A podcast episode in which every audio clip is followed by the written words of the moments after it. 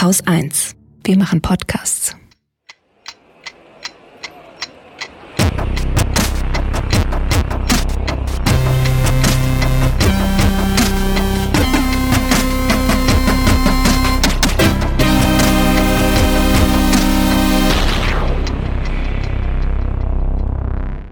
Willkommen zur Wochendämmerung vom 20. Dezember 2019 mit Holger Klein. Und Katrin Rönecke und gleich zwei Nachtragen, trä, tragen, trä, Trägen. trä, gleich zweimal einem Nachtrag. Wir hatten es ja vor ein paar Wochen äh, von Bolivien. Das ist da, wo die bolivianischen Schmetterlinge herkommen. Bovilianisch. ne, Evo Morales, Präsident, rausgeflogen, tralalala, wir erinnern uns. Ähm, Morales ist ja dann äh, abgehauen, ins Exil hat er sich begeben. Ich glaube, im Moment ist er in Brasilien. Ähm, währenddessen hat die Staatsanwaltschaft in Bolivien Morales Rebellion und Terrorismus vorgeworfen und einen Haftbefehl gegen ihn erlassen. Was ich auch nochmal ganz interessant finde. Rebellion und Terrorismus finde ich so ein bisschen schwierige, schwammige Begriffe. Ne? Also was ist Terrorismus? Ja, alles, was dazu geeignet ist, die staatliche Ordnung durch Gewalt zu erschüttern. Ähm, hat er das gemacht oder nicht? Oder will jemand ein Exempel statuieren? Dazu Genau. wird Terrorismus beziehungsweise der Begriff ja sehr gerne auch benutzt. Genau, Rebellion erst recht, Rebellion. Ich weiß auch gar nicht, was, was Rebellion ist. Das gibt's bei uns äh, gar nicht als Straftatbestand. Oder? Gibt's das? Äh, Nee. Ist wahrscheinlich sowas wie äh, Landesverrat oder Hochverrat, oder weiß der Geier. Egal, wollte ich nur nachgetragen haben. Nächster Nachtrag. Ähm, Möritz. Ich habe seinen Namen, Vornamen vergessen. Robert. Robert Möritz, das, äh, den hast du letzte Woche erwähnt und hast gesagt, da, da, da passiert überhaupt nichts, da berichtet ja keiner Das drüber. nicht. Dann hast du das off-air gesagt gehabt. Davor habe ich das gesagt gehabt. Also das ging irgendwie die ersten zwei Tage, passierte nichts. Mhm. Dann habe ich ein paar Mal gejammert, dass nichts passiert und ob überhaupt auch Journalisten vielleicht da wären. Also es gab einen Journalisten vom, von der Mitteldeutschen Zeitung, die ja zuständig ist für diesen Bereich dort, Mhm. der das gemacht hat, aber hinter Paywall. Deswegen ist es zum Beispiel auch in keiner Google-Suche aufgetaucht. Und sonst gab es nichts und dann kam es aber doch Irgendwie kam es dann, ne? weil du gesagt hast, dass die Ich mal bin, was machen müssen. Genau, ich war das. Jedenfalls, wer es nicht mitgekriegt hat, dieser Möritz ähm, ist so ein Fascho mit einem Nazi-Tattoo, von dem er behauptet hätte, es sei keltische Symbolik. Da wäre er halt dran interessiert, was eine Frechheit ist, äh, das erstens zu sagen und zweitens ist es äh, wirklich sehr, sehr peinlich, dass ihm das nicht sofort um die Ohren gehauen wurde aus allen Richtungen, weil er eine schwarze Sonne tätowiert hat und eine schwarze Sonne ist, war und wird niemals was anderes als ein Nazi-Symbol sein, denn die Nazis haben dieses Symbol damals erfunden. Ja, äh, in ihren bescheuerten Ordensbogen da, wo sie sich dann gegenseitig an die Pieperhände gefasst haben oder was Also wir halten fest, nicht die Kelten haben das. Genau. Also wer sowas als Tattoo trägt, ist mit an Sicherheit grenzender Wahrscheinlichkeit auch tatsächlich ein Nazi. So, der Typ war ja bei UNITA, das ist dieser Verein von Soldaten und Polizisten, der beim Generalbundesanwalt unter Terrorverdacht steht. Ne? Hier Google-Stichworte Hannibal, Nordkreuz, Löschkalk. Und da ist er jetzt ausgetreten. Und er ist mittlerweile auch noch aus der CDU ausgetreten und gibt bekannt, dass er weiterhin zu den Werten der CDU stehen würde. Wo ich trotzdem dann mal gespannt bin, wann wir den Typen im Dunstkreis der AfD wiedersehen werden. Ist übrigens noch ein CDUler aus Sachsen-Anhalt bei UNITA ausgetreten. Theodor Schöpfel heißt er. Sollten langsam dann auch genug Leute sein, um einen eigenen Verein zu gründen. Ne? Jedenfalls, also er ist dann halt ausgegangen. Jedenfalls gab es dann äh, noch einen interessanteren Fall, fand ich diese Woche, und zwar äh, aus Brandenburg. Ähm, da gab es nämlich einen Dozenten an der Polizeihochschule, der auch bei UNITA mitgemacht hat, und zwar im Führungskreis. Der ist inzwischen auch aus diesem Schießverein ausgetreten. Und das bringt mich zu einer Vermutung. UNITA könnte der einzige Verein der Welt sein, bei dem ein Austritt nach öffentlichem Druck unmittelbar auch dazu führt, dass man genau die Geisteshaltung ablegt, die einen überhaupt erst in den Verein hat eintreten lassen. Das muss mal, die Wissenschaft muss das mal überprüfen, finde ich. Bei der Polizei ist der Mann noch, also an der Hochschule ist der Mann noch. Die Hochschule sagt, sie hätten den Mann schon überprüft, könnten ihm bislang keine disziplinarrechtlichen oder strafrechtlichen Vergehen nachweisen. Äh, sei ein seit Jahren bewährter Dozent, ist zuverlässig und auch die Prüfung seines Unterrichts ist positiv ausgefallen. Gut. Und genau da siehst du den Trick, den du anwenden musst, um ein System zu unterwandern. Du musst exakt nach den Regeln des Systems spielen, Ja. absolut unauffällig sein, bis der Tag gekommen ist, an dem du die Maske fallen lassen kannst. Die Klugen, die wissen, na, ist noch nicht so weit. Die Dummen, das sind dann halt so Hannibal-Spacken, die zu viel auf Facebook rumhängen und aus jedem schwarzen Straftäter direkt ein System äh, versuchen zu konstruieren, das nicht vorhanden ist und sich dann dabei erwischen lassen. Also das, ne? So. das System ist nicht vorhanden, was die konstruieren. Aber was vorhanden, vorhanden ist, ist ein implizites System, so würde ich es beschreiben. Ne? Und zwar eins, das ein Rekrutierungssystem für genau solche fragwürdigen Vereine wie UNITA darstellt. Jeder Polizist, jede Polizistin, wobei sind fast ausschließlich Männer, die bei sowas mitmachen. Ich glaube, in der gesamten Hannibal-Recherche ist nie oder nur eine einzige Frau aufgetaucht. Mhm. Ansonsten waren es nur Typen. Also jeder Polizeibeamte, der hinreichend rechtsoffen ist, der wusste, und ich wette, dass er es wusste, spätestens jetzt weiß er es, wusste, an welche Kollegen und Dozenten er sich ranhängen muss, um, und jetzt spitze ich zu, um nach der Machtergreifung eine von den neuen Uniformen zu bekommen. Und genau das ist mein Problem. Und ich fürchte nämlich, dass der viel gepriesene Rechtsstaat mit all seinen Organen dem nicht mal ansatzweise was entgegenzusetzen hat. Weil, ne, soll man mhm. niemand vergessen. Ein rechtsradikaler Verschwörungstheoretiker war der langjährige Chef des Bundesamtes für Verfassungsschutz. Jo. Ja.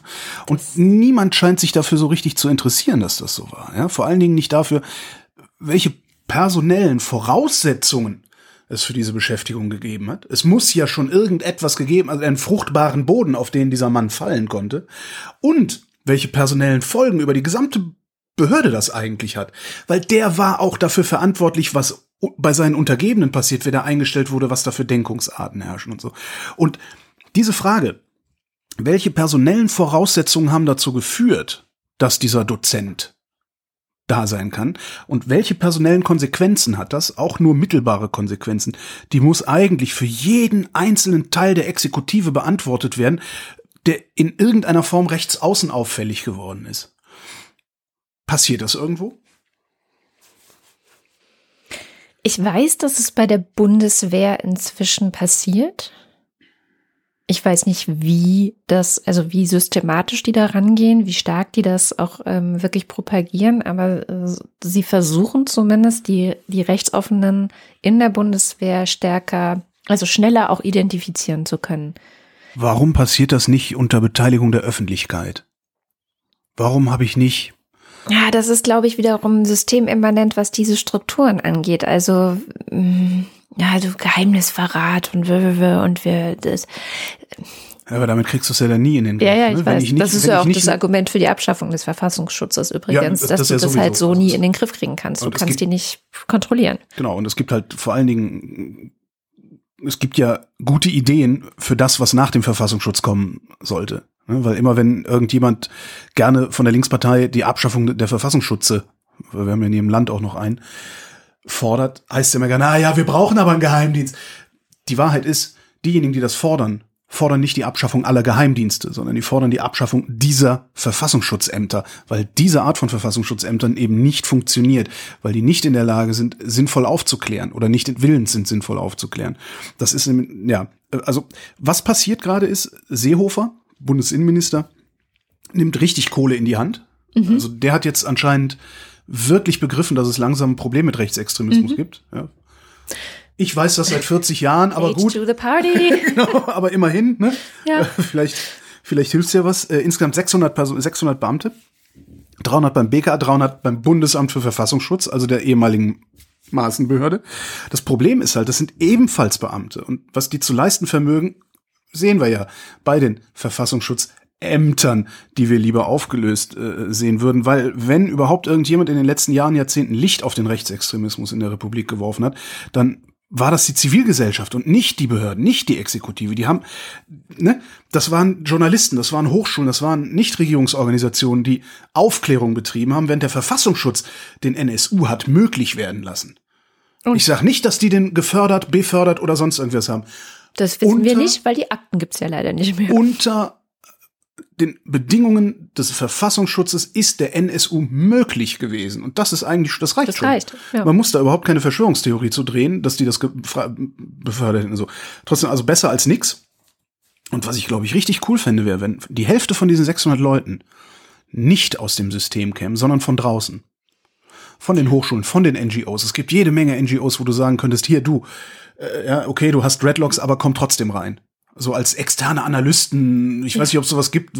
In Amerika werden da ganze Fernsehserien drüber gedreht, das, ne? Hier, äh, äh, Suits oder nee, was, nee, wie hieß das mit dem Kunstfälscher? Ach, egal, ja. das ist ein sehr deutsches Thema gewesen. Kommen wir zu einem anderen sehr deutschen Thema, das aber auch lustiger ist. Und zwar ist Greta Thunberg diese Woche mit der Deutschen Bahn gefahren. Und ähm, ich finde das ein sehr schönes Beispiel dafür, was in Deutschland an Debatten falsch läuft. Und was auch übrigens bei der Bahnkommunikation falsch läuft mit der ich auch diese Woche zu tun hatte, aber das ist nicht so wichtig. Kann man ja auf Twitter nachlesen, ja. wie die Bahn zu dir gesagt hat, halt die Fresse. Hat sie nicht, aber. Hat sie aber gemeint. Ich weiß. Also was ist denn überhaupt passiert? Greta Thunberg ist Zug gefahren Samstagabend von Zürich zurück in Richtung Schweden und hat dafür die Deutsche Bahn benutzen müssen. Dann hat sie ein Bild gepostet. Ich habe es auf Instagram gesehen und gedacht, haha, ist ja witzig, weil man sieht, Greta Thunberg sitzt im Gang in einem ICE, angelehnt an Koffer, neben ihr der Rucksack, vor ihr noch so Fastfood, was sie wahrscheinlich irgendwo sich geholt hat und guckt so zum Fenster raus. Plastik verpackt. Nee, Papier. Verdammt. Und guckt so zum Färber, die Gabel war bestimmt aus, ja. wenn sie nicht Stäbchen benutzt hat. Ähm, war nämlich Asia-Essen. Guckt so zum Fenster raus, so ein bisschen verträumt, hat bestimmt ihr Vater gemacht, das Foto oder ihr Social Media Team oder wer auch immer. Und ich fand das einfach ein witziges Bild. So, ja. ich habe es auf Instagram gesehen, gedacht, haha, witzig, ja. Herzchen, weiter gescrollt. Vertrau verträumter so. Hipster, normale verträumte Hipsterin sitzt im Zug. Ja, Wie halt genau. verträumte Hipster, so, so unhappy Hipsters traveling. Genau. genau, das war, es hat wirklich super, ich fand es einfach witzig. So. Und habe nicht mitbekommen, und da bin ich fast schon ein bisschen stolz auf mich, weil es war Wochenende und am Wochenende lese ich nicht so viel Zeitung, aber schon gar nicht Springer und gucke auch nicht so viel Twitter, wie halb Deutschland ausgerastet ist über dieses Foto.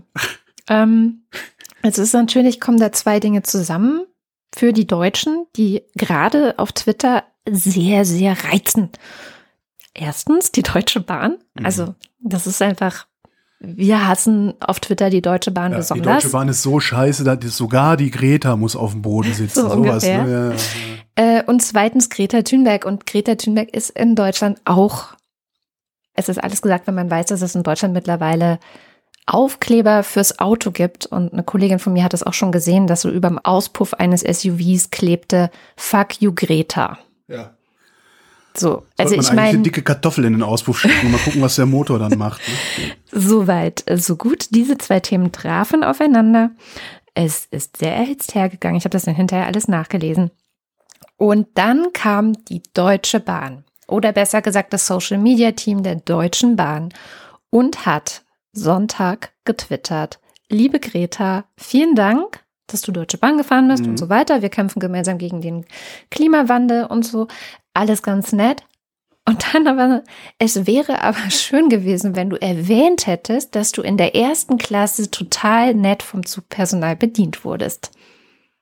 Äh, das ist halt ein solcher, das ist so, das ist wirklich Öffentlichkeitsarbeit aus der Hölle, was die da machen. Ne?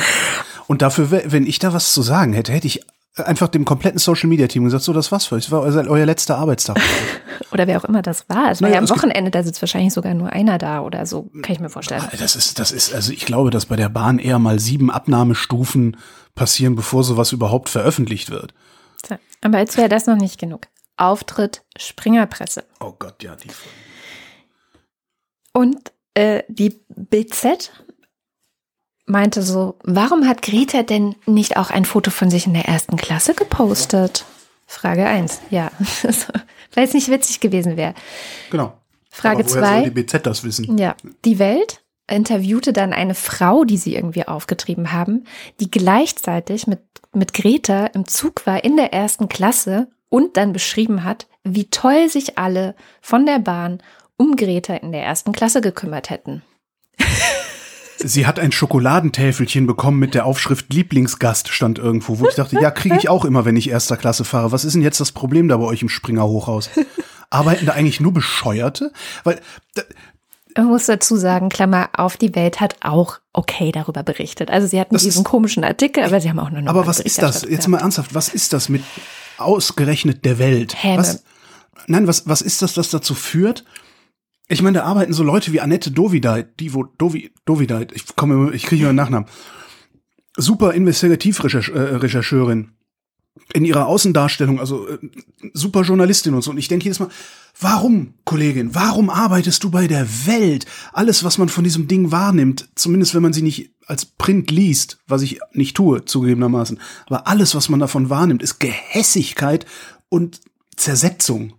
Ja, Das ist für mich ein totales Rätsel. Wieder, wieder eigentlich vernünftige Leute da arbeiten können und das ausblenden. Ich weiß gar nicht, ob man das kann. Kann man das? Kann man doch nicht ausblenden.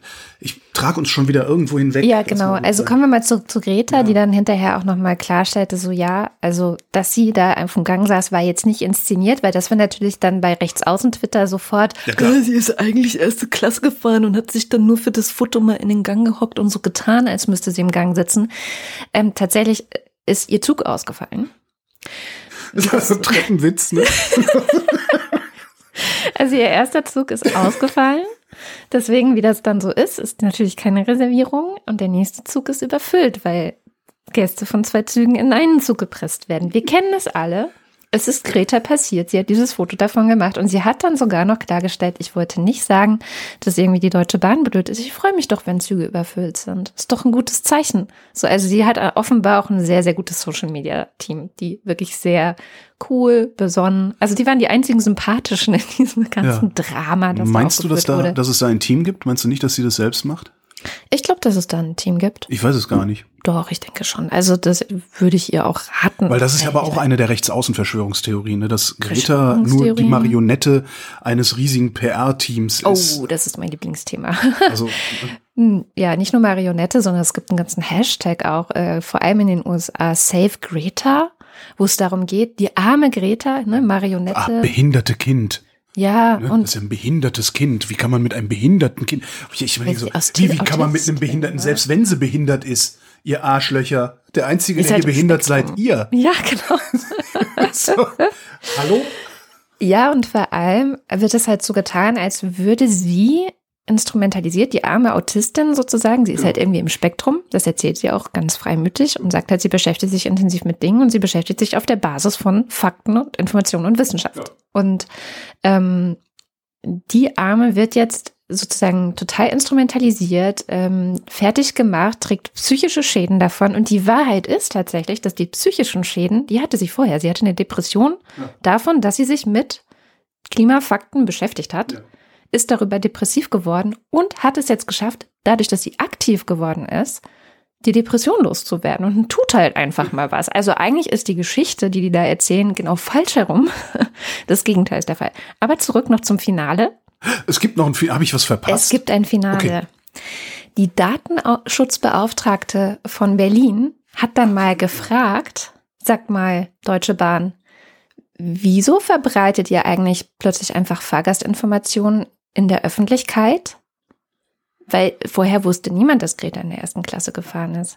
Und das ist ein Riesenproblem, das man gar nicht oft genug ansprechen kann.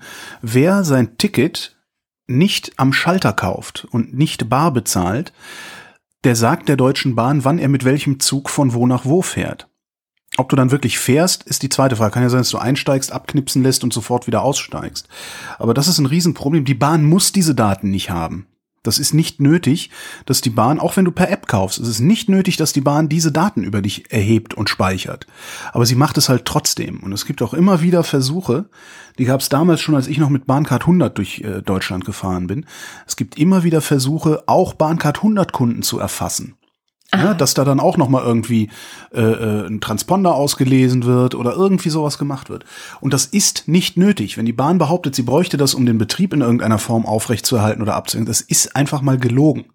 Ja, tatsächlich. Selbst das Reservierungssystem braucht das nicht. Nach 15 Minuten, wenn du nicht auf dem Platz sitzt, ist, Ist die weg. Reservierung weg. Dann geht das Lämpchen aus und dann ist der Sitz wieder frei. Das heißt, selbst das Reservierungssystem muss nicht wissen, jedenfalls nicht nach 20 Minuten, wer da eigentlich reserviert hätte. Das könnte man total anonymisiert machen. Ja, sobald du bezahlt hast mit der, mit der App, mit deiner Kreditkarte, mit irgendwas, hast du halt ein Ticket in der App und das ist dann halt gültig, ohne dass irgendwelche Daten anfallen. Da müsste man wirklich mal fragen, warum macht die Bahn das eigentlich? Was, was, Ja. was, was wollt ihr eigentlich? Seid ihr Teil des Überwachungsstaates, weil ihr dem Bund gehört? Ist es das? Die nächste Verschwörungstheorie. Ist es eine Na, Verschwörungstheorie, vor allem, dass der Staat also sie gerne wüsste? Naja, sie, sie behaupten ja, dass es darum ginge, festzustellen, wann und wo wie viele Menschen besonders viel fahren, damit sie das dann auch zur Verfügung stellen können, weil sie wollen ja jetzt auch wieder aufstocken und häufiger Takt und so weiter. Aber tatsächlich reicht es dafür ja, das, was sie auch machen, sieht man öfter in der Bahn, äh, die Zugbegleiter, die mit so einem Klick, Klick, Klick, Klick, durchgehen. Durchgehen und einfach die Fahrgäste zählen. Ja, natürlich. Und das machen die halt immer. Naja. Ja, das schon hart. Worüber interessanterweise niemand geredet hat diese Woche. Greta kam von der Klimakonferenz und die Klimakonferenz endete einen Tag später als geplant, weil sich die Leute auf der Klimakonferenz mal wieder nicht einig geworden sind über konkrete Vorhaben. Hey, wie stoppen wir denn jetzt die ganze Geschichte vielleicht mal? Und ähm, über die Ergebnisse wurde nicht so viel geschrieben wie über Greta. Deswegen bin ich mal zu unseren Klimareportern gegangen, also klimareporter.de. Gab es denn überhaupt Ergebnisse, über die man hätte berichten Ja, können? Oh, ja, ich habe die vier wichtigsten Punkte zusammengefasst. Erstens, es gibt keine Bereitschaft der größten Emittenten der Welt, irgendwie an ihren Ambitionen zum Thema Klimaschutz zu arbeiten, was notwendig wäre nach dem IPCC-Bericht. Also eigentlich müssten wir alle sagen, nee, okay, das reicht hier nicht und wir, wir ergreifen noch härtere Maßnahmen. Gibt's nicht. Zweitens, der einzige Lichtblick des Ganzen ist Ursula von der Leyen die einen Green Deal für Europa versprochen hat und das mit der Kommission irgendwie versucht durchzubringen. Aber auch eher so wischiwaschi, ne? So 2050, wenn wir es irgendwie schaffen, wir sind nicht sicher. Ne, ne. Ja, Mal sehen. Das Gute könnte sein, wenn sie es bis Oktober 2020 schafft. Da gibt es ein großes Treffen mit China, dass dann Europa und China auch gemeinsam sozusagen an einem Strang ziehen Mhm. und so die Klimavorreiter der Welt werden könnten. Wie gesagt, Lichtblick ist alles noch nicht äh, in trockenen Tüchern. Also der gesamte Green Deal für Europa steht auch noch gar nicht, aber Lichtblick. Naja, China könnte da vor allen Dingen auch deswegen Interesse dran haben, weil China hat halt ein scheiß Image auf der Welt. Ja, und es wird nicht besser durch Hongkong zum Beispiel. Und wenn die sich wirklich als Klimaschutzvorreiter inszenieren, dann poliert das das Image halt auf, weil ganz ehrlich, wenn China klimaneutral wäre, würden wir denen jegliche Menschenrechtsverletzung durchgehen lassen. Ich weiß, ist wieder mal zynisch, aber Drittens, und das hatten die Länder nun schon auch letztes Jahr eigentlich auf der Agenda, sie sollen eine Einigung zum Thema Emissionshandel finden miteinander. ja. Haben sie nicht. Wurde jetzt wieder verschoben auf Glasgow 2020. Und viertens, es gibt äh, eigentlich den Plan oder gab den Plan oder gibt die Forderung, dass für Schäden und Verluste, die ja jetzt schon viele Länder haben wegen des Klimawandels, dass da so eine Art Fonds oder also einfach Geld zur Verfügung gestellt werden soll, gerade vor allem auch durch die äh, Emittenten, die am meisten in die Luft pusten, um ja für die Schäden und die Verluste aufzukommen.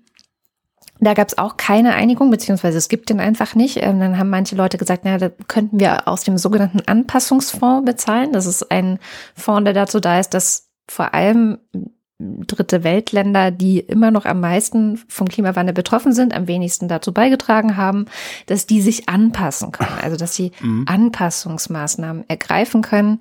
Ähm, dieser Anpassungsfonds, wenn man das mal kurz ähm, in Relation setzen möchte, wird von den meisten Experten als viel, viel, viel zu klein angesehen. Schweden und Deutschland zum Beispiel haben 90 Millionen Euro zugesagt. Millionen. Ja. Ja, das wird helfen. Davon kann man eine gute Sache machen. Davon kann man Lobbyvereine bezahlen, die verhindern, dass sie in Afrika Auto fahren wollen. Das kannst du mit dem Geld machen, aber andere so nicht. Und ich dachte so, ey, 90 Millionen, das können bestimmte deutsche Mautunternehmen demnächst aus ihrer Portokasse bezahlen. Oh ja, dazu kommen wir auch gleich. Genau, das wäre auch der äh, rote Teppich zu diesem Thema gewesen. Ach so, nee, da habe ich mir einen eigenen gelegt, einen roten Teppich. denn- Und zwar äh, noch ein kleiner äh, Greta-Nachtrag. Ich habe in einem ganz anderen Zusammenhang einen sehr, sehr schönen Satz gelesen. Und den kann man auch auf Greta Thunberg anwenden. Der Satz kommt aus dem Buch Berlin Biografie einer großen Stadt von Jens Bisky. Da geht's halt um Berlin und äh, er schreibt, die Stadt ist ein Sehnsuchtsort für jene geworden, die ihr Leben gern selbst definieren. Und sie ist, wie schon oft in der Geschichte, den Bornierten ein Ärgernis.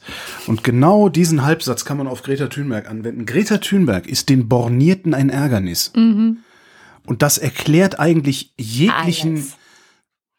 Fast nicht wohlwollenden, sage ich mal, Umgang mit ihr. Weil Ja. ich weiß nicht, warum man ihr nicht wohlwollend entgegentreten könnte. Klar, weil man weiter Auto fahren will. Egal. So, das ist das eine. Und apropos Bahn, ne, du hast ja gesagt, die Bahn will jetzt investieren, so viel Geld wie noch nie, äh, ähm, 30 Minuten Takt der Fernzüge zwischen den Metropolen. Sie haben auch gesagt, ja, das kann aber auch noch ein paar Jahre dauern, bis wir soweit sind. Äh, Ne, so. Ist auch okay. Also, hm. Wie immer, wenn irgendwer, ne, also die Bahn gehört zum Bund, der Bund ist äh, äh, äh, genau CDU, SPD oder Union, SPD.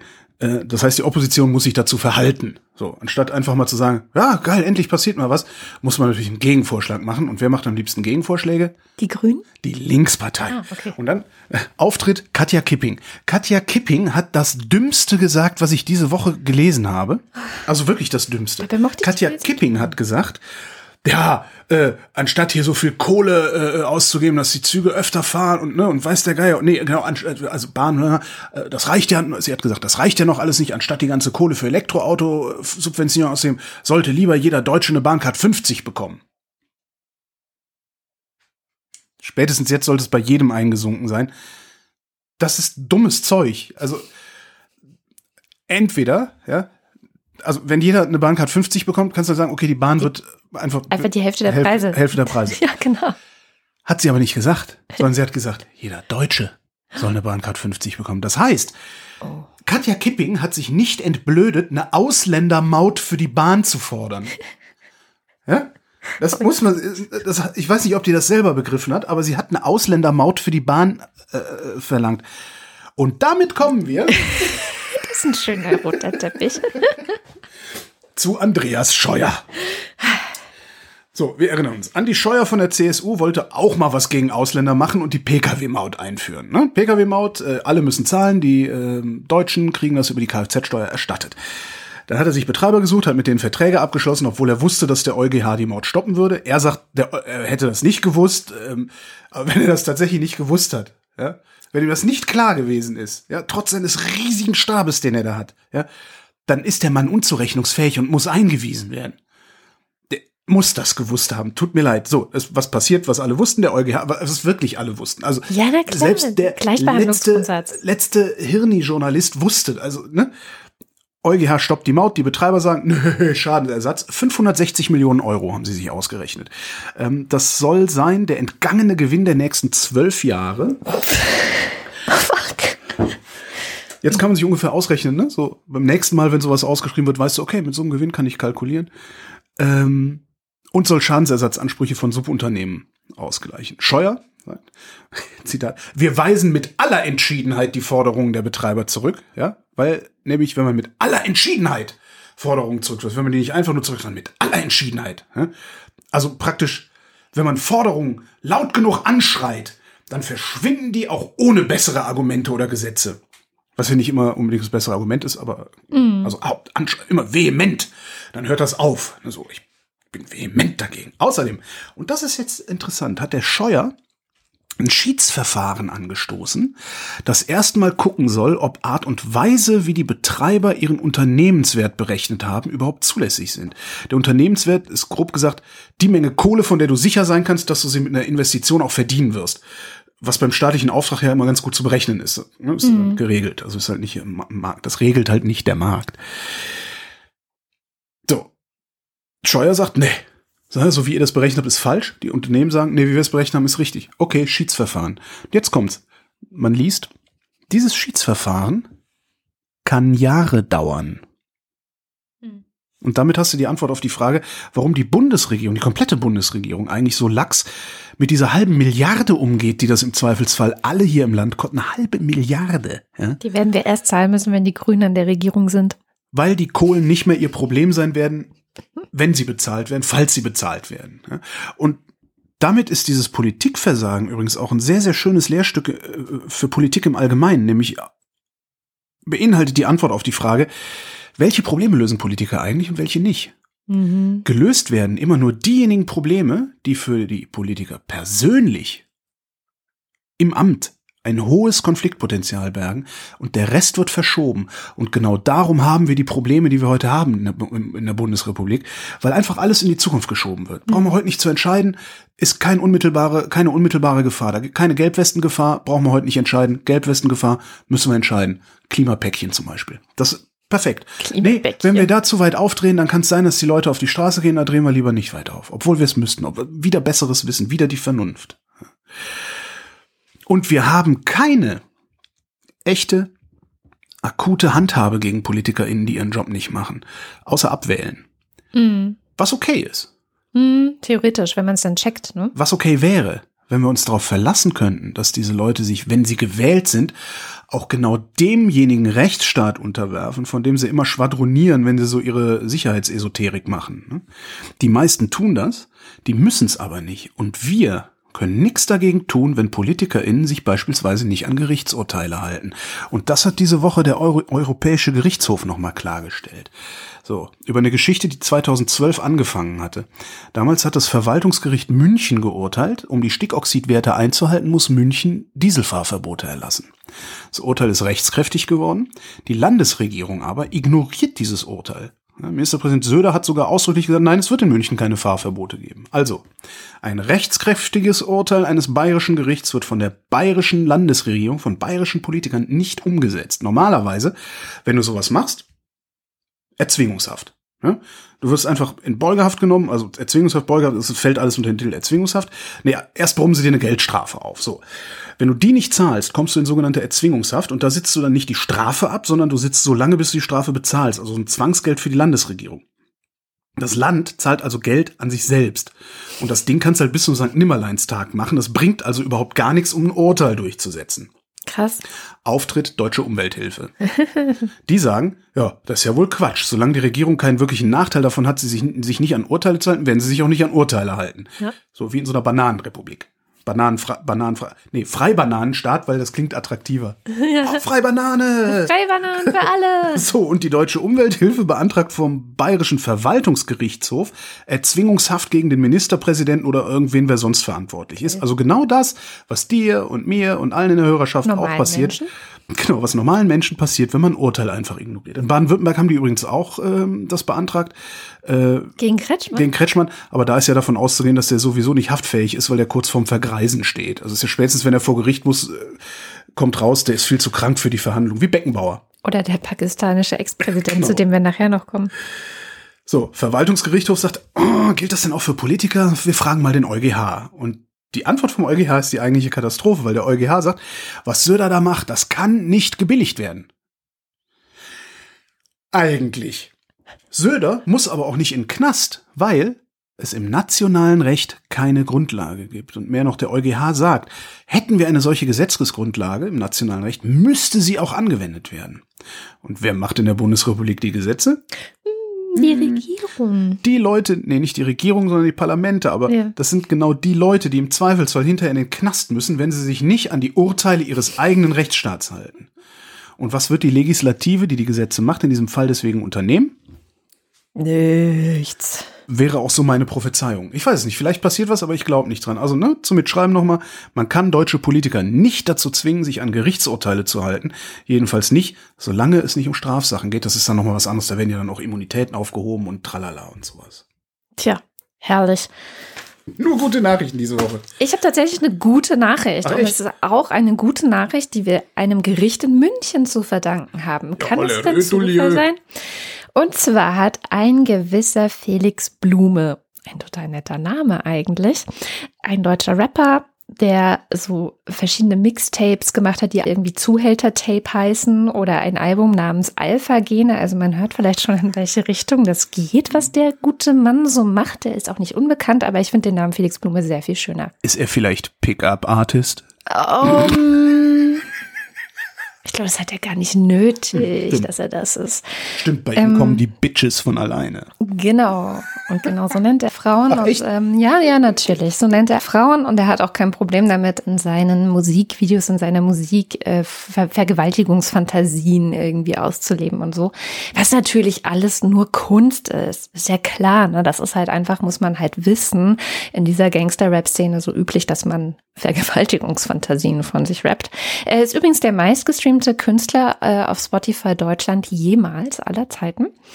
Hat ein Buch geschrieben mit dem schönen Titel Das ist Alpha, die zehn Bossgebote. Also er möchte bitte auch anderen Männern, also er richtet sich vor allem an Männer, erklären, wie sie so geil werden, wie er ist. So, da ist also sehr viel von seinem eigenen Leben noch drin. So, jetzt gibt es ein Mentoring-Programm von ihm. Das mhm. heißt auch, äh, wie heißt das eigentlich? Irgendwas mit Alpha? Ich auch Alpha, Boss, Bitch, Fuck, Shit. Werde Alpha? Nein, ich weiß es gerade gar nicht. Ähm, irgendwas mit Alpha. So. Und in dieses Mentoring-Programm, wo er eben, also das kann man sich auch ich glaube, es heißt Alpha Mentoring. Ja, kann man sich, äh, die Internetseite habe ich mir auch ein bisschen angeschaut, kann man sich so durchlesen. Da spricht er auch vor allem Männer an, die so wie er so erfolgreich werden sollen. Also wie man so seine erste Million macht und wie man fit wird und wie man an sich arbeitet. Also er sagt auch ganz klar, der einzige Mensch, der Verantwortung für, für deinen Erfolg hat, bist du zu 100 Prozent und so. Also wirklich sehr viele Binsenweisheiten, die man da auch nachlesen unsinnige kann. Binsenweisheiten, weil ja, ja. Ne, mhm. das Sein bestimmt das Bewusstsein, also bist nicht nur du, aber es, muss ich das erklären? Das hat ja eh jeder begriffen, der halbwegs. Also jeder, der die Wochendämmerung hört, zumindest. Jetzt haben sich Weiß und Buzzfeed hingesetzt und haben über Monate lang das ganze Ding beobachtet, weil ähm, kann sich jetzt natürlich auch nicht jeder bewerben, sondern die suchen, angeblich suchen die ganz gezielt aus, wer wirklich am besten geeignet ist für dieses Programm. Weil der Felix Blume, der hat einfach so viele Fans und alle wollen das machen und der, der, kann es leider nicht für alle machen, steht auch so auf der Webseite. Deswegen wird es dann, also man, man muss sich sozusagen in so einer Art Casting dort bewerben. Und BuzzFeed hat das beobachtet, BuzzFeed und Weiß haben das beobachtet und haben sich dann da beworben mhm. und sind auch genommen worden mhm. und haben dann so, ich glaube, acht Tage oder so äh, mitgemacht. Das Ganze läuft vor allem über Videokonferenzen, wo okay. sie dann halt also so eine erfundene Persönlichkeit vorgeschickt haben und dann äh, mitgemacht haben und darüber eben geschrieben. Über dieses, was sie da erlebt haben, geschrieben und das haben Jule Wasabi und Falk Schacht vom Podcast Schacht und Wasabi vom BR einfach nur, so wie wir das auch machen, Dinge lesen, darüber reden. Ja. So gemacht. Und dann ist Felix Blume hingegangen und hat die verklagt. Und hat gesagt, sie müssen eine Gegendarstellung schreiben, sie müssen das Ding nachbearbeiten den Podcast, Sie müssen den Gegendarstellung Podcast senden sozusagen. Senden, mhm. genau, im Podcast. Sie müssen das, äh, das, die fragliche Stelle auch rausnehmen. Und da hat zuerst ein Gericht gesagt, ja, müssen Sie. Und jetzt hat das Oberlandesgericht München das Ding aber gekippt und gesagt, hier, keine Korrektur, keine Gegendarstellung, ist alles nicht notwendig, weil die beiden waren auch gar nicht diejenigen, die das behauptet haben. Eben. Sondern also das, das war ja, Weiß und Buzzfeed. Ja, ja, eben. Das, ist, das, das wäre, also das ist überhaupt ein, in der ersten Instanz durchgegangen ist, finde ich ein bisschen verblüffend. Also weil das ist ja, ja, manchmal. Wenn man, wenn man schon mal in Zeitungen gelesen hat aus Staaten, in denen es Zensur gibt, auch wenn es nur eine milde Zensur ist, ähm, das fand ich früher, ich weiß nicht, ob das immer noch so ist, das fand ich früher in der Bangkok Post immer ganz interessant. Ich war öfter äh, da unten in der Gegend. Die haben, wenn sie über das Königshaus, über die Regierung geschrieben haben, haben sie immer zitiert, mhm. was ausländische Medien geschrieben haben. Ja, und das war dann irgendwie so, ne? Das geht das, dann. Das ging dann so gerade so. Und ich finde eigentlich, dass ein, ein, deutsches Gericht sich darüber im Klaren sein müsste, dass du nicht, also wenn, dann muss die Quelle halt das unterlassen, aber nicht der, der die Quelle zitiert. Ja. Und die hat er übrigens nicht verklagt. Buzzfeed und Weiß. Interessant. Sondern den BR, die das einfach einfach ja paraphrasiert ja, haben letztendlich, ja. was die da geschrieben haben. Krass. Es ist jetzt also quasi offiziell, wir können auch in diesem Podcast darüber reden, was in diesem Weiß- und Passwort-Artikel stand. Und ich möchte das einfach kurz zusammenfassen, weil es so lustig auch ist. Also wir verlinken das natürlich auch, das kann jeder selber nachlesen. Ähm, Felix Blume und sein Team, das da diese ganze Mentoring-Geschichte auf die Beine stellt, hat vermutlich mehrere hunderttausend Euro an seinen Fans verdient. Also letztendlich geht es ja darum, Leute, die ihm huldigen, dazu zu bringen, Geld abzudrücken. Das ist wie bei uns. Äh, es wurde dabei laut BuzzFeed und Weiß auch Druck auf die Teilnehmer ausgeübt, dass sie gefälligst Verträge, bestimmte Verträge zu unterschreiben hätten und so. Also BuzzFeed und Weiß haben ein haben geschrieben, in einem Telefonat haben sie 17 Mal gesagt, dass sie das nicht tun werden und trotzdem wurde weiterhin Druck gemacht, dass sie das gefälligst tun sollen. Ähm, ist auch wie bei uns. Und sie berichten davon, dass äh, der kleine Felix in seinem Programm Verschwörungstheorien verbreitet. Er schwadroniert dann nämlich von einem Pyramidensystem, das die Welt beherrsche. Und die Spitzen dieses Pyramidensystems würden von Satan höchstpersönlich instruiert. Dann haben sie so ein paar Experten dazu gerufen, also jetzt Weiß und Basti, dann haben sie gesagt, was sagten ihr dazu? Also das und das ist passiert, also sie haben das Material gezeigt und so, was sie gesammelt haben und die Experten sagen, das Ganze ist nicht nur unseriös und es handelt sich auch nicht nur um klare Täuschung, sondern was hier passiert, ist eigentlich eine richtige, also eine richtige Guru-Bewegung, die dieser Sektenbildung ja, sozusagen. die er da versucht. Und sie würden das auch als Gehirnwäsche einordnen, was da passiert. Warum ist es dann erlaubt? Weil in Deutschland sind. Nein, keine Ahnung. Also es ist natürlich dadurch, dass das so selektiert ist, das war jetzt ja das erste Reporterteam, das überhaupt da reingekommen Ja. ist und sich angucken konnte, Ja. was da passiert. ist ja jetzt nicht so, dass das in der Öffentlichkeit äh, stattfindet. Keine Ahnung, ob das, das noch Konsequenzen darüber hinausgehen hat, dass jetzt er versucht hat, äh, Schacht und Wasabi zu verklagen. Ja. Wie gesagt, ohne Erfolg. Deswegen sehr schön, dass wir auch noch mal wiedergeben durften, was ähm, da so gemacht wird. Hisbollah. Kleiner Themenwechsel. Genau, wo irgendwann mal jemand getwittert hat, immer wenn er das hören, immer wenn er solche Namen hören würde, würde er denken, äh, das wäre, also er würde denken, das wären so normale Namen. Irgendwie so Hisbollah, Nasrallah, kommt essen. So. Ich weiß nicht mehr, wer das war, aber es ist auch viele Jahre her. Hisbollah. Der Deutsche Bundestag möchte gerne ein Betätigungsverbot der Hisbollah in Deutschland sehen. Ähm, Exkurs Hisbollah. Äh, die kommen aus dem Libanon. 1982 äh, haben die sich gegründet. Das ist eine schiitische paramilitärische Vereinigung. Partei Gottes heißt das eigentlich Hisbollah. Die äh, werden für Anschläge gegen Israel verantwortlich gemacht und sowas.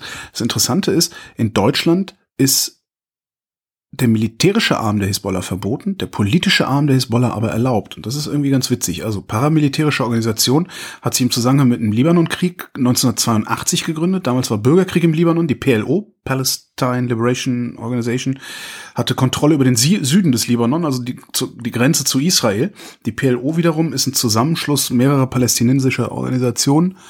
Mit darin Fatah, ja, die damals noch das festgeschriebene Ziel hatten, Israel zu vernichten.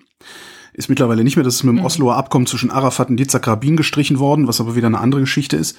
Wobei dann noch die Frage wäre, ob äh, in dem Pulverfass da unten überhaupt irgendeine Geschichte eine andere Geschichte ist oder ob Es nicht alles eine miteinander zusammen, würde ich auch sagen. Aber egal, wir tun jetzt mal so. Also PLO sitzt also im Südlibanon, hat von da aus immer wieder Israel angegriffen. Schön Raketenbeschuss, ne? wie heute aus Gaza im Grunde auch passiert. Und damals hatte sich Israel gedacht, äh, das nervt jetzt aber dann doch ein bisschen und das wird mit Sicherheit auch nicht besser.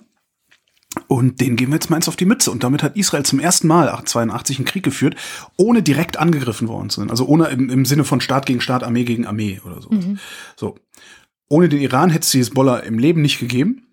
Ja, und würde es auch heute wahrscheinlich nicht geben. Höchstens sind vernachlässigbar, weil ähm, der Iran den ganzen Laden im Grunde finanziert, also zumindest den Teil, der noch zu finanzieren ist, nachdem die Hisbollah Geschäfte mit Drogen, Waffenschmuggel und allem Möglichen gemacht hat, was man so als mafiöse Organisation auch machen kann, was bestimmt der Koran irgendwo erlaubt. Ne? Partei Gottes. Seit 82, äh, 92, Entschuldige, sitzt der Verein, also Hisbollah, auch im libanesischen Parlament, ist da mittlerweile die stärkste Kraft. Das libanesische Parlament wiederum ist nicht das schlechteste von allen, weil sie versuchen tatsächlich irgendwie alle Bevölkerungsgruppen, alle religiösen Gruppen zu repräsentieren in dem Parlament. Das machen die über Quotenregelungen und sowas. Und darum vermute ich jetzt mal, hat man sich halt über, überhaupt nur überlegt, dass es zwei Hisbollahs gibt. Also die Partei und die Miliz. Die Miliz gilt als Terrororganisation, die Partei wird äh, geduldet, sage ich mal. Ähm, wahrscheinlich dann halt auch in dem Wissen, würde ich jetzt mal denken, weil wir sind ja nicht alle blöd, die unsere Politiker sind, also außer André, Andreas Scheuer jetzt. Ähm, wahrscheinlich in dem Wissen, dass man halt nur durch Reden dauerhaft was erreichen kann und nicht durch rohe Gewalt, also Ja. Angriff und sowas. So, das geht übrigens dann so weit, diese, diese Duldung von Hisbollah, dass du Spenden an diese Leute von der Steuer absetzen What? kannst. Ja, ja, es gibt gemeinnützige Vereine, die zu Hisbollah gehören. Das ist schon ein bisschen. Aber Attack ist nicht gemeinnützig. Genau, Attack ist nicht gemeinnützig. Dem will die Bundesregierung schon länger äh, einen Riegel vorschieben und äh, will halt versuchen, Betätigungsverbot durchzusetzen, was nicht so ganz so einfach ist natürlich, was auch Ja. gut ist, auch wenn mein Herz das schade findet, findet mein Verstand das Grundgesetz, ne? prima, weil wenn es einfach so wäre, dass die Bundesregierung sagt, Betätigungsverbot, dann würde das halt jede Regierung mit jeweils dem Verein machen, der ihr aus irgendwelchen Geschmacksurteilen heraus nicht passt. Im Moment machen sie es halt in dem Sinne den Geldhahn zudrehen, aber das heißt nicht, dass der Verein aufhört zu existieren, was schon mal nicht schlecht ist. Also gerade diese ganzen linken Projekte, wo sie dann immer wieder Geld wegnehmen, lesen wir ja auch gerade in der Zeitung. Wenn sie das hinkriegen, ähm, dann ist Hisbollah sowas wie äh, PKK oder IS hier bei uns. Und ich weiß nicht, ob ich das so gut finden soll. Also der Bundestag hat diese Woche nochmal die Bundesregierung aufgefordert, mach mal was. Das heißt, das gesamte Parlament will das, nicht nur die Exekutive.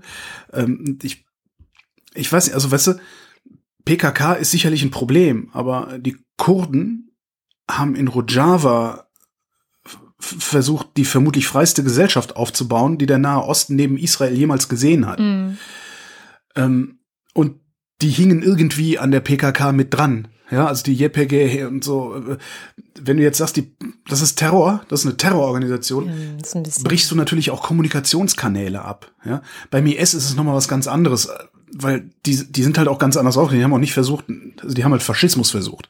Und Erstens, dass sie haben einfach wirklich klar auch Terror gemacht und ja. am Ende haben wir mit den Kurden und damit auch mit, den, mit der EPG und wie sie heißen, zusammen den IS besiegt. Das auch noch, genau. ähm, und ich denke dann halt auch immer, wenn ich so höre, ja, Betätigungsverbot, was ist mit der IAA, ja, mhm. Irish Republican Army und deren politischen Arm Sinn Fein. Wenn wir die verboten hätten, wer weiß, ob Irland dann heute befriedet wäre. Das natürlich hinkt der Vergleich sehr stark, weil Sinn Fein von Anfang an ja, naja, nö, so, nee, so eigentlich auch nicht, ja, okay. ja. Ja, stimmt. Ja, das ist äh, jedenfalls der Stand der Dinge und ich gehe mal davon aus, dass es dieses Betätigungsverbot früher oder später geben wird. Ähm, und dann geht's halt auch einigen Moscheen hier an den Kragen. Zum Beispiel unten hier bei uns in Berliner Flughafenstraße ist eine, ist eine Hisbollah-Moschee. Ähm, könnt, ich weiß nicht, was dann passiert, ob sie die dann überwachen, ob sie die dann zusperren oder so, keine Ahnung. Aber es, äh, sie gehen davon aus, sie, Mann geht davon aus, äh, dass es äh, them dass es ungefähr 3000 Anhänger äh, von Hisbollah gibt. In ganz Deutschland. In ganz Deutschland, die halt identifizierbar sind. Die Frage ist halt, wie ist es mit den Familien dahinter und so weiter, ist ja halt auch so ein bisschen das Problem der äh, Dienste in Deutschland, dass sie in insbesondere muslimische und noch stärker islamistische Strukturen überhaupt nicht reingucken können. Mhm. Also es ist ja, äh, haben sie ja selber verkackt, ne? Die Almans. Die sehen halt alle aus wie Almans, die reden alle wie Almans, ja. Und dann gehst du halt zu einem Araber oder einem Türken und sagst, hey, lass mich mal dein Freund sein. Und dann sagt er auch, Alter, du hast 40 Jahre lang nicht mit mir spielen wollen, jetzt willst du mein Freund sein? Geh mal weg. Selber schuld sind wir das. Ja. Kommen wir äh, vom Nahen Osten in den, wie heißt das dann, fernen Osten? Pakistan? Das ist ferner Osten. Und zwar äh, blicken wir mit What Happened Last Week, also mit Sham Jaff, diese Woche darüber, denn in Pakistan wurde gerade der Ex-Präsident Musharraf zum Tode verurteit. Wow. Für alle, die es nicht mitbekommen haben, Musharraf hat bis 2008 dort regiert. Hä? ich finde das Todesurteil. Ja, Todes. Äh, er war damals selber, und das ist damals auch einfach so Tradition in Anführungszeichen in Pakistan gewesen, durch einen Militärputsch an die Macht gekommen. Der traditionelle Weihnachtsputsch. Wir lachen, das ist eigentlich nicht ja, witzig. Weiß, du hältst die Welt halt nicht aus, wenn du nicht drüber ja, lachst. Ja, das stimmt, das, das stimmt. Ähm, und jetzt gibt es eben dieses Urteil, dass er 2007, also ein Jahr bevor sein, seine Zeit geendet hat als Präsident, Hochverrat begangen hätte. Das hat jetzt ein Antiterrorgericht in Pakistan entschieden, weil er damals den Notstand ausgerufen hat. So. Und was das jetzt heißt, ähm, vor allem, was dieses Todesurteil jetzt für Pakistan bedeutet, das erklärt uns Scham. Uiuiui, das bedeutet eigentlich alles. Bei diesem Urteil geht es genau, wie du gesagt hattest, um die Zeit gegen Ende seiner Regierungszeit. Also um den November 2007. Und da hatte er eben als Präsident etwas gemacht, was er laut Meinung vieler heute nicht hätte tun dürfen, nämlich die Verfassung außer Kraft gesetzt und den Notstand ausgerufen, um seine Amtszeit als Präsident zu verlängern. Wieso es so bedeutend ist, die Todesstrafe gegen einen Ex-Militärchef und Präsidenten, das gab es in Pakistan tatsächlich noch nie. Es ist in der Tat eine einzigartige Entscheidung in der Geschichte des Landes. Daher verwundert es jetzt nicht, dass dieses Urteil polarisiert. Die Armee bedauert es und andere bezeichnen das Ganze als überfällig. Die pakistanische Justiz hat sich hingestellt und gesagt, wir gehen gegen unsere mächtigen Militärs vor. Das ist halt eben in der Hinsicht sehr, sehr bemerkenswert, weil die Islamische Republik seit ihrer Unabhängigkeit vor über 70 Jahren fast eigentlich 35 Jahre lang vom Militär regiert wurde. Auch Musharraf war nämlich, wie du schon gesagt hattest, durch einen Putsch an die Macht gekommen. Und irgendwann verlor er 2008 die Parlamentswahlen und trat dann irgendwann zurück und verließ das Land. Aber es das heißt nicht, nur weil er das Land verlassen hat, haben, haben alle irgendwie aufgehört, an ihn zu denken. Das Todesurteil ist heute jetzt in den Augen vieler gerechtfertigt und viele fragen sich jetzt, ja, wer sorgt denn dafür, dass er jetzt nach Pakistan zurückkommt? Weil der 76-Jährige ist seit circa drei Jahren im Krankenhaus. Krank im Exil in Dubai. Und von da aus hat er auch natürlich auf das Urteil reagiert. Er weiß ehrlich gesagt noch nicht so richtig, was er damit anfangen soll, sagt er, und ist unentschlossen in Bezug auf sein weiteres Vorgehen. Das hat er tatsächlich vor zwei Tagen eben am Mittwochabend gesagt und weiß noch nicht, wird er Berufung einlegen oder nicht. Sein Anwalt reagierte mit Empörung und sagte eben, dass der ganze Fall Unrecht sei. Denn damals hatte sogar das Kabinett dem Kriegsrecht zugestimmt. Es sei ja doch alles im Interesse und zum Wohle des Landes passiert. Man muss eben dazu sagen, dass eine tatsächliche Vollstreckung des Todesurteils höchst unwahrscheinlich gilt. Also einmal, wie erwähnt, lebt er krank im Exil in Dubai derzeit und zweitens kann er noch in zwei Instanzen gegen dieses Urteil ankämpfen. Aber trotzdem sprechen viele über das Ganze als ein Zeichen einer Stärkung der Demokratie in Pakistan, denn damals hatte er mit seiner Entscheidung das Land formal in eine Diktatur verwandelt und sich über allen geltenden juristischen Regeln und Verfahren hinweggesetzt. Und das müsse Konsequenzen haben. Das dürfe niemand. Und ich finde das mutig, selbstbewusst und ich sehe es auch eher optimistisch als pessimistisch. Und ich bin sicher, viele, die heute zuhören, haben auch die Impeachment Hearings in den USA diese Woche verfolgt und auch ich habe mir viele der Kurzreden angehört und war beeindruckt davon, wie viele denselben Spruch immer und immer wieder gesagt haben, dass, ich zitiere, Nobody is above the law. Also die Demokratie, finde ich, zeigt sich gerade von seiner aufregendsten Seite momentan in den USA und in Pakistan. Jetzt müssen wir natürlich dazu sagen, dass wir nicht für die Todesstrafe sind. ähm, Ach, Nein. Aber ähm, tatsächlich ist es ja wahrscheinlich vor allem ein politisches Signal. Und egal, wie das jetzt ausgeht, ob er zurückkommt und durch welche Instanzen er sich da vielleicht noch klagt, scheint ja offenbar Pakistan deutlich machen zu wollen, wir haben mit dieser Vergangenheit jetzt abgeschlossen, oder? Tatsächlich. Und das ist ein unglaublich, unglaublich starkes Zeichen dafür, dass das Land weiterhin demokratisch sein möchte. Also du siehst tatsächlich auch gute Chancen, dass es für die Zukunft auch gelingen wird.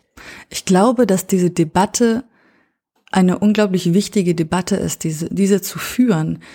Wir müssen darüber reden, dass das Militär in diesem Land eine super wichtige Rolle spielt und gespielt hat und dass sie jetzt tatsächlich jemanden aus dem Militär zum Tode verurteilen, das zeugt eigentlich davon, dass sie, naja, dass sie ihre Verfassung wichtiger nehmen. Vielen Dank, liebe Scham, und bis nächste Woche. Bis nächste Woche. Jetzt ist als westlicher aufgeklärter Mensch, sagt man natürlich, ah, ein Glück äh, äh, wird er nicht direkt aufs Schafott geführt, weil Todesurteil ist ja gar nicht so geil. In solchen Fällen schließe ich jetzt aber mal ein Aber an und erinnere an Rudolf Hess. Ich wollte gerade sagen. Rudolf Hess, äh, großer Nazi, hat sehr, sehr lange in Spandau, hier in Berlin-Spandau im Knast gesessen und letztendlich war das eine Pilgerstätte und die pure Existenz, das pure Überleben von Rudolf Hess hat dazu geführt, dass Generationen von Neonazis einen Kulminationspunkt oder einen Orientierungspunkt hatten, äh, über den sie sich irgendwie verständigen konnten, über den sie ihre Netzwerke auch aufrechtern, über den sie glauben konnten. Es ist im Grunde, es ist ja quasi religiös, was da passiert. Und wenn Musharraf am Leben bliebe, hätten seine ehemaligen Anhänger immer noch was, wo sie sagen, holt ihn aus dem Knast, wir zetteln eine Revolution an, tralalala. Von daher kann ich verstehen, dass die, dass die Leute auch sagen, nee, komm, äh, Kopf ab und gut ist. Ja, ich, ich wollte gerade auch an die Nürnberger Prozesse erinnern. Nürnberger Prozesse, ja. Da letztendlich, das ist ein Stück weit barbarisch, weil Todesstrafe ja. immer barbarisch ist, aber ja. das weiß nicht, also im Rahmen der Geschichte manchmal Nee, ich will mich jetzt überhaupt nicht für die Todessprache aus. Deswegen höre ich jetzt auch auf. Aber ja, also ich kann äh, verstehen, dass es für Pakistan in dem Fall jetzt eine positive Nachricht ist. Genau, und ich kann auch sogar die Todesstrafe für Pakistan als was Positives ansehen in diesem Fall. Hier bei uns im Westen, in der aufgeklärten, säkularisierten Welt, auf gar keinen Fall, unter keinen Umständen. Und wenn noch so viele Faschos das auf ihre Autos schreiben. Meldung aus dem deutschen Einzelhandel. Rote Zahlen bei Galeria Karstadt Kaufhof. Mhm. Mal abgesehen davon, dass ich gar nicht wusste, dass es mittlerweile ein Laden ist, wusste ich wirklich nicht. Ja? Ähm, ich war neulich bei Karstadt, weil ich was gebraucht habe. Also hier, ich wohne in Berlin-Tempelhof, wir haben in Berlin-Tempelhof tatsächlich noch einen Karstadt. Und ich habe festgestellt, das macht mich immer ein bisschen traurig, wenn ich in Karstadt einkaufen gehe, was wahrscheinlich daran liegt, dass ich schon was älter bin, weil nämlich das Warenhaus, das war so das Traumziel meiner Kindheit und Jugend. So mhm. irgendwie wie so ein kleiner Urlaub. Weißt du, da hat man sich gefreut, wenn man mit den Eltern dahin gefahren ist, was es da alles zu gucken gab. Und dann hat man auch immer irgendwie, weiß ich nicht, eine Eisbude gab es auch immer draußen oder so ein Hotdog-Stand vor der Tür. Und, und ich weiß noch, wie wir in, das, das war so die Kreisstadt sogar. Das war noch nicht mal Köln. Also ich bin zwischen Köln und äh, der Eifel aufgewachsen. Ähm, die Kreisstadt hieß Euskirchen. Und in Euskirchen gab es ein Warenhaus namens Teitge. Und äh, das, das war wirklich, das war wie ein kleines Weihnachten, wenn wir dahin gefahren sind. Und ich habe das tatsächlich immer noch, wenn ich in ein Warenhaus gehe, jetzt nicht so KDW, weil das KDW ist kein Warenhaus, sondern das KDW ist im Grunde eine Markthalle. Das ist ja nur noch Shop in Shop irgendwie und auf Glam und Touristen und so. Aber hier in Tempelhof der Karstadt ist so ein richtiges Warenhaus. Da kommst du rein, da ist unten die Parfümerie, die Uhrenabteilung, da gibt's Socken, da gibt's Wolle, dann fährst du hoch, da gibt's dann Bettwäsche und Haushaltsgerät und Schießpistole und, und genau, alles mit Spielsachen und so. Und Überhaupt die Spielsachenabteilung ist ja auch so eine, also das ist ja, da kriegen ja meine Kinder noch leuchtende Augen, wenn ich mit denen in die Spielwarenabteilung eines solchen Kaufhauses fahre. Und das ist ja heutzutage nichts mehr, so eine Spielwarenabteilung. Früher hatten wir komplette Spielwarenkaufhäuser. Stimmt. Ja, in hm. Köln erinnere ich mich dran. Wie hieß der denn? Bei uns hieß er Fedes in Bad Mergentheim. Fedes, genau. Fedes gab's auch, ja. Das ist echt, und das ist so, da, da merke ich dann immer so, dass ich so ein bisschen wehmütig und sentimental werde, mhm. wenn ich in so ein Kaufhaus gehe und dann so eine Zahl, sowas lese wie rote Zahlen, Synergieeffekte, Einsparungen und sowas. Weil tatsächlich, wenn du, wenn du, geh mal in den Karstadt und versuch mal was zu kaufen. Also ich habe dann was, ich weiß gar nicht mehr, was ich gesucht hatte. Ich weiß es nicht mehr und habe dann den Verkäufer gefragt, der in der Abteilung stand. Und der hat mir erklären können, warum das keine gute Idee ist, das Produkt zu benutzen, was ich eigentlich gerne benutzen wollen würde. Und mhm. dann habe ich halt auch gedacht, ja, das würde dir halt in so einem modernen, was weiß Online ich, was Laden, Online-Shop nee, sowieso nicht. Da hast dann eventuell noch das Glück, dass ne, so Fragen beantwortet werden, auch von Leuten, die gar, gar nicht die Antwort wissen. Was ich weiß nicht. Keine Ahnung, ich habe das Produkt verschenkt, ich kann Ihnen das leider nicht beantworten. Ja, warum ist das geil? Oder ich weiß jetzt jeder, wovon, wovon wir reden, worüber wir feixen? Nein, ich glaube nicht. Erklär also Amazon.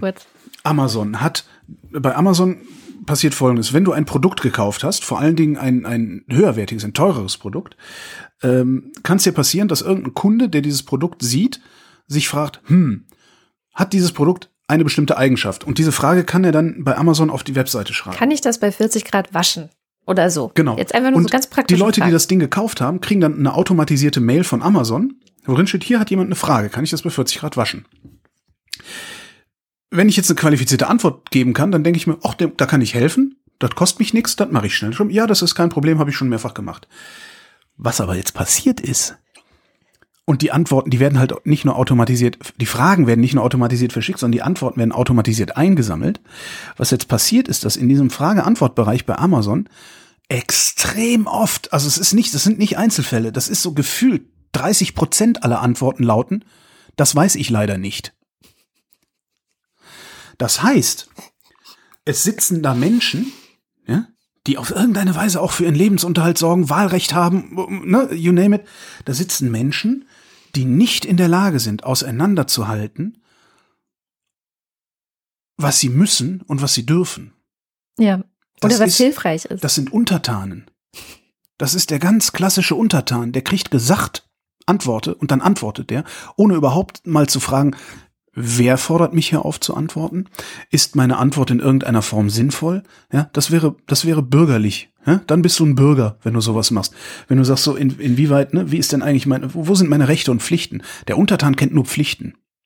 Ja, und er wirbt dafür das Recht, irgendwas zu tun. Aber äh, das ist, ich finde, das eine ganz, ganz ähm, ähm, beängstigenden Einblick auch in unsere Gesellschaft. Ich finde es einfach sehr lustig. Also ich finde du findest es gleich wieder beängstigend ja. und oh Gott, oh Gott, das ist Zeichen für was Größeres. Ja, natürlich. Ich denke halt, das ist Zeichen für wirklich, ähm, ja. Stell dir bitte mal vor, wie viele Leute nicht da einkaufen. Wie viele Leute nicht, also skalier ja, das doch mal raus oder hoch. Also das, das ist das. Ich, das ist furchtbar, ist das. Das ist genauso wie wenn du im Bahnkomfortbereich sitzt in der Bahn. Garantiert kommt einer, irgendein Reisender und sagt, haben Sie eine Bahnkomfort? Sind Sie Bahnkomfortkunde? So, und darauf gibt es eine einzige Antwort auf diese Frage. Ja. Das geht Sie nicht das an. Das ist die Antwort, die man darauf gibt. Mhm. Stattdessen sagen, ja, ja, natürlich, und holen Ihre Bahnkomfortkarte raus, als wäre da jetzt gerade irgendwie die Polizei gekommen und hätte gesagt, hier, mal Ausweis. Das ist so unglaublich. Und die Welt ist voll von solchen, voll von Obrigkeitshörigen und die haben noch nicht mal wirklich begriffen, wer die Obrigkeit ist. Für diese Leute ist die Obrigkeit jemand, der auftritt, als wäre er die Obrigkeit. Das ist gefährlich. Das ist richtig gefährlich. Naja, kommen wir, kommen wir mal ein bisschen, also was wolltest du denn eigentlich sagen? Was ich eigentlich sagen wollte, ist, dass ich das total schade finde, dass, dass, dass die Warenhäuser so langsam aber sicher sterben. Was ich nicht schade finde, ist, dass die Shopping Malls auch so langsam aber sicher anfangen, ähm, nicht zu sterben. Davon sind wir noch weit entfernt. Mhm. Aber ich habe jetzt übers Jahr verteilt schon mehrere Berichte gelesen, dass ähm, es gibt so einen großen Shopping-Mall-Betreiber, ECE e heißen die. Mhm. Ähm, mit denen habe ich früher viel zu tun gehabt, als ich noch beim Film war, weil da musste man Drehgenehmigungen einholen und so. Und die waren immer nett, fällt mir gerade auf. Dass die so Neubauprojekte und sowas äh, dann doch nicht machen wollen. Also sich dann von Investitionen verabschieden, lieber in bestehende Center investieren und sowas. Und in Amerika geht das halt richtig rund. Ne? In Amerika gibt's ohne Ende tote Shopping-Malls. Ja, das habe ich auch gesehen. Und echt, ja, echt geile Videos auf YouTube darüber, wo dann halt so, so Obexer durch die Gegend rennen und Shopping-Malls filmen, in denen nichts mehr ist. Ja. Und dann merkt man, finde ich, auch erstmal, wie abhängig diese ganze Konsumnummer von Bling ist, also dass es glitzert und glänzt und sowas. Mhm. Äh, es ist schon echt, echt ganz witzig. Naja. Ja, hey, entschuldige mal bitte, würdest du das bitte auch mal zur Kenntnis nehmen, dass ich hier gerade so ein Herzscheiße-Thema in die Wochendämmerung Entschuldige, aber ich kann das total gut nachvollziehen. Bei uns war es das Kaufhaus Kuhn und zum Beispiel in der Weihnachtszeit gab es immer beim Kaufhaus Kuhn so einen riesigen Weihnachtskalender wo so Türchen waren, große Türchen, ja. in denen, hinter denen dann was passiert ist. Also ist jeden Abend um 18 Uhr ein Türchen aufgegangen und davor war eine riesige Traube von Kindern und ihren Eltern, die ja. total glitzernde Augen hatten und so gewartet haben, dass das Türchen aufgeht und dann da irgendwas passiert und dann wurde noch gesungen und so weiter. Und das, klar, ich, ich kenne das auch. Also, ich weiß nicht, was das Kaufhaus Kuhn jetzt in Bad Mergentheim macht. Falls jemand dort wohnt von euch, könnt ihr ja mal sagen, ob es den Weihnachtskalender noch gibt es gab ja auch dann irgendwie diese, als die, als die Spielwarenabteilungen noch groß waren, als die überhaupt noch vorhanden waren, viele äh, von den Warenhäusern, die übrig sind, haben ja gar keine Spielwarenabteilung mehr, gab es ja nur noch immer das große Weihnachtsfenster mit dem Schlitten und überall hier Lego, Playmobil, wo mhm. sie gefühlt monatelang dran dekoriert haben. Sowas gibt's ja heute auch kaum noch. Und ich frage mich auch immer, diese Menschentraum oder diese Kindertraum, die dann vor diesem Schaufenster gestanden oder vor diesem Weihnachtskalender, wo gehen die denn eigentlich heute hin? Du hast doch Kinder, wo geht ihr denn heute hin? Wir gehen morgen ins Theater und gucken Der kleine Prinz. ja, sorry. Ähm, ich bin trotzdem, fühlte ich mich heute übrigens wegen eines Kommentars in, im Wochendämmerungsblog, der gesagt hat, könnt ihr bitte Triggerwarnungen aussprechen, wenn ihr nur Sendungen mit, mit Themen macht, die einen runterziehen. Da war jemand, glaube ich, ziemlich runtergezogen letzte Woche. Deswegen habe ich diese Woche geguckt, dass es gute Nachrichten gibt. Und die nächste gute Nachricht ist, beziehungsweise was ich sehr schön fand, der Economist, ähm, ein Magazin für Wirtschaft, das ich mittlerweile auch wieder abonniert habe, ist echt ganz cool übrigens. Also ich bin da äh, ganz begeistert erstmal von. Die wählen jedes Jahr immer am Ende des Jahres das Land des Jahres. Oh die gucken sich dann halt so die Welt an und die verschiedenen Länder, die es gibt und gucken, was ist eigentlich das Land des Jahres. Und die beiden Faktoren, die darüber entscheiden oder der Maßstab, richtet sich vor allem auf die Frage Demokratie auf der einen Seite und Frieden auf der anderen Seite. Also wenn du ein, immer Schweden. Nee, warte, warte, warte, so ist es nicht. Das heißt, wenn du ein Land hast, dessen Regierung komplett im Arsch ist und wo Krieg herrscht, dann wirst du am untersten Ende dieser Liste. So. Jemen. Und ja, und ja, wahrscheinlich tatsächlich. Ähm, und es geht nicht darum, Schweden zu sein, Das wäre langweilig. Das ist ja wie erst der FC Bayern München. Aber die äh, haben Elfen. Immer. haben die nicht sogar ein Mysterium für? Nee, das war Ich so ein. Hoax, ne? Genau. Jedenfalls ist es nicht wie in der Bundesliga, dass eh immer der erste FC Bayern München Platz eins ist und man sich freut, wenn das mal nicht ist, sondern es ist das Land, das den meisten, den größten Fortschritt gemacht hat im Vergleich zu vorher. Ja. Also, das sich am meisten bewegt hat Ja. In diesen Kategorien Demokratie und Frieden.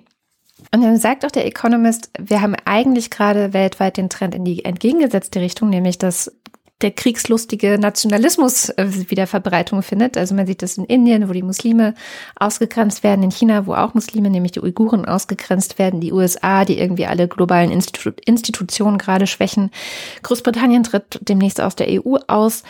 Und das ist alles ganz schlimm. Aber es gibt zum Beispiel auch Neuseeland, sagen sie. Da gab es ja dieses schlimme, den, diesen schlimmen Terrorakt. Und da hat Jacinda Ardern äh, so positiv reagiert, hat eben integrativ gewirkt, was Muslime angeht. Es gibt Nordmazedonien, das einfach nur, um keinen Stress mehr mit Griechenland zu haben, sich halt umbenannt hat. Also stolz runtergeschluckt, Anwälte engagiert, kommt, wir benennen uns um. Für den Frieden. Wobei eigentlich jeder normale Mensch hätte sagen müssen, mal, Griechenland, hast du eigentlich noch alle Tassen im Schrank, geh mal aber weg. Scheiß der Ja, Hund drauf, haben ja. sich Mathe Der dort Klügere gibt halt nach Ja, und das genau. war Manchmal halt ist es so. Griechenland. Ja. Ja.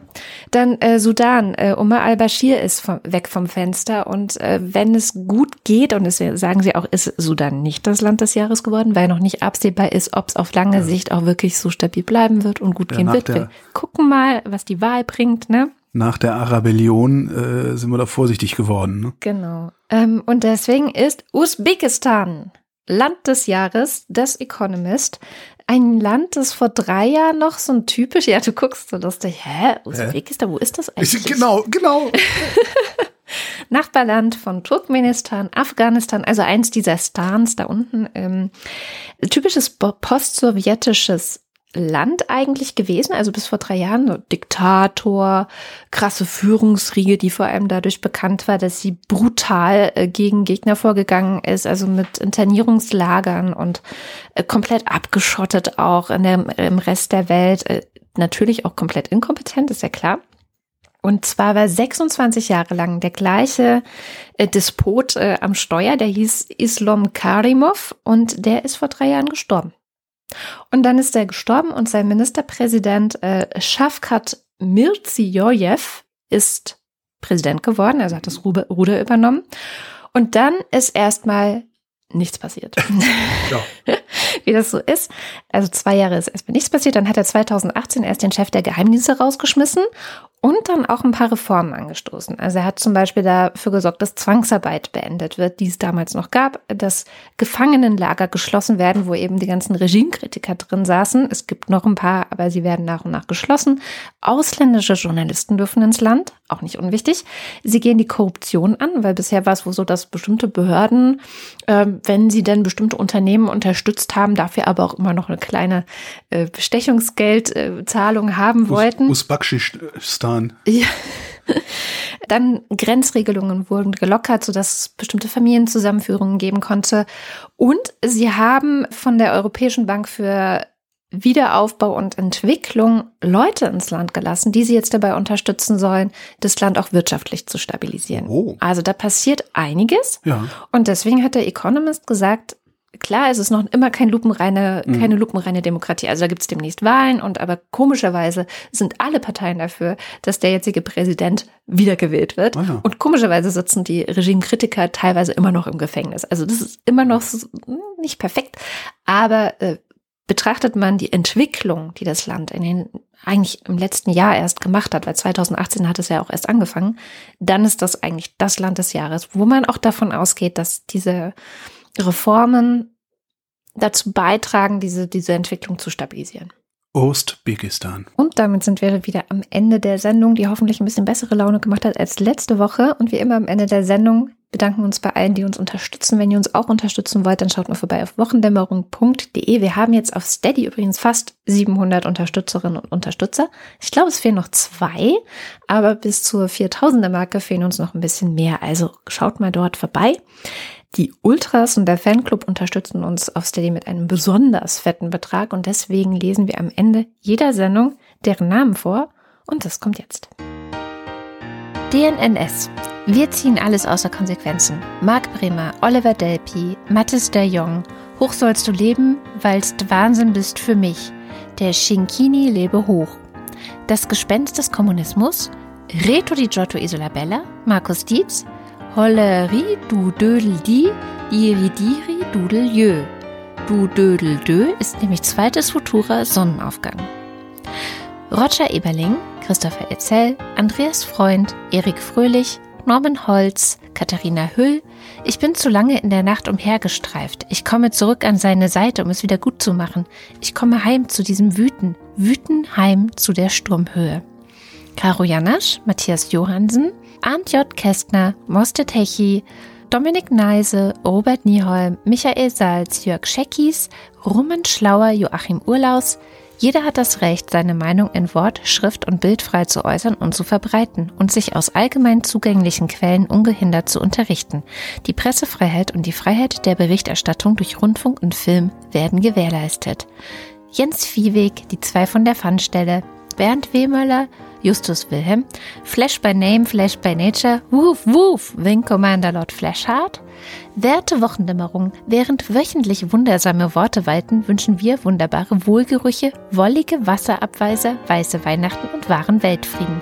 Wohlbekomm's wünschen Moni und Chris. Und Lars von Hof-Hunold. Nico Abela, was bisher geschah. Am Anfang wurde das Universum erschaffen. Das machte viele Leute sehr wütend und wurde allenthalben als Schritt in die falsche Richtung angesehen.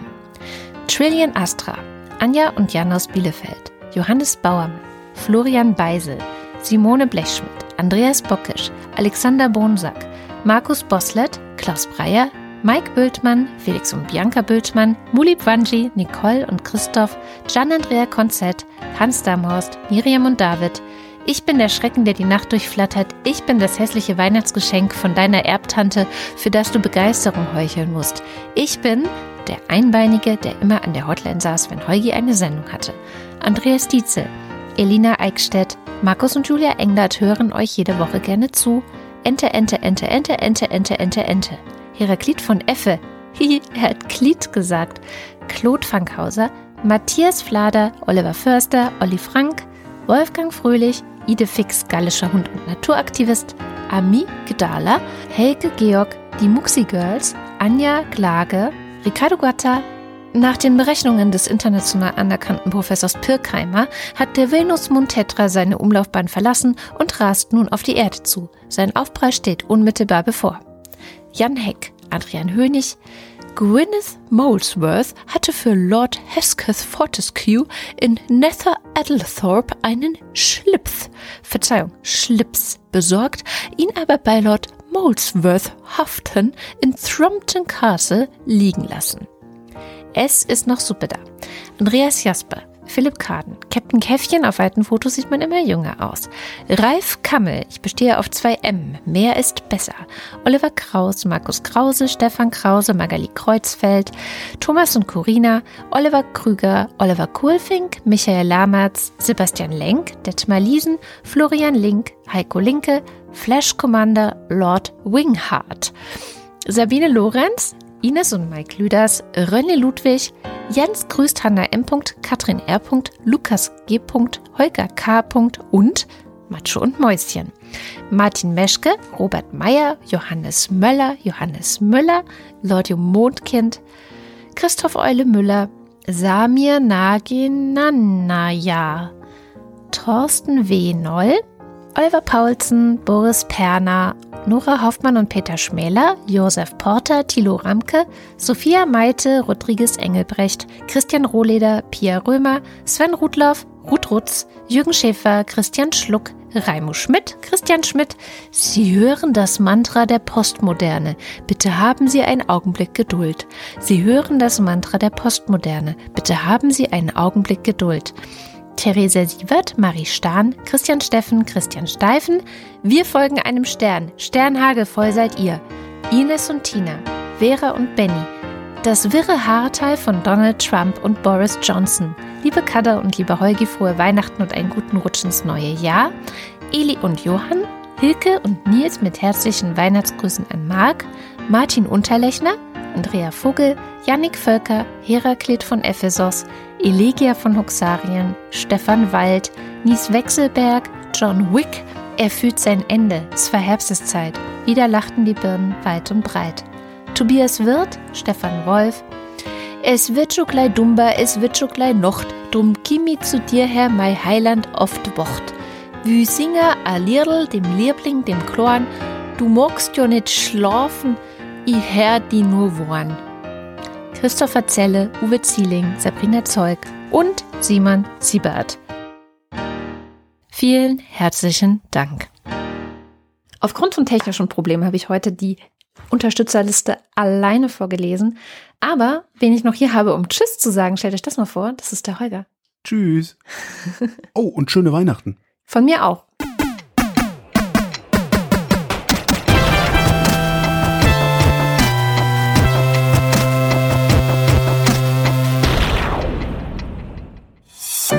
Eine Produktion von Haus 1.